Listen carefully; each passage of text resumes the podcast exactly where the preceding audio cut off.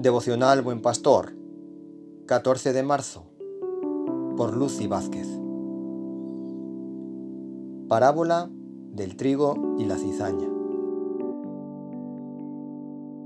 Esta parábola la encontramos en Mateo 13, del 24 al 25, y nos dice, les refirió otra parábola diciendo, el reino de los cielos es semejante a un hombre que sembró buena semilla en su campo pero mientras dormían los hombres, vino su enemigo y sembró cizaña entre el trigo, y se fue.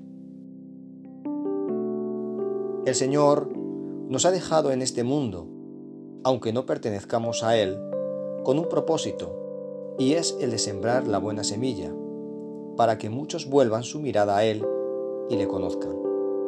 Por eso nuestro testimonio en medio de un ambiente de caos y confusión en el que vivimos, debe ser siempre de luz.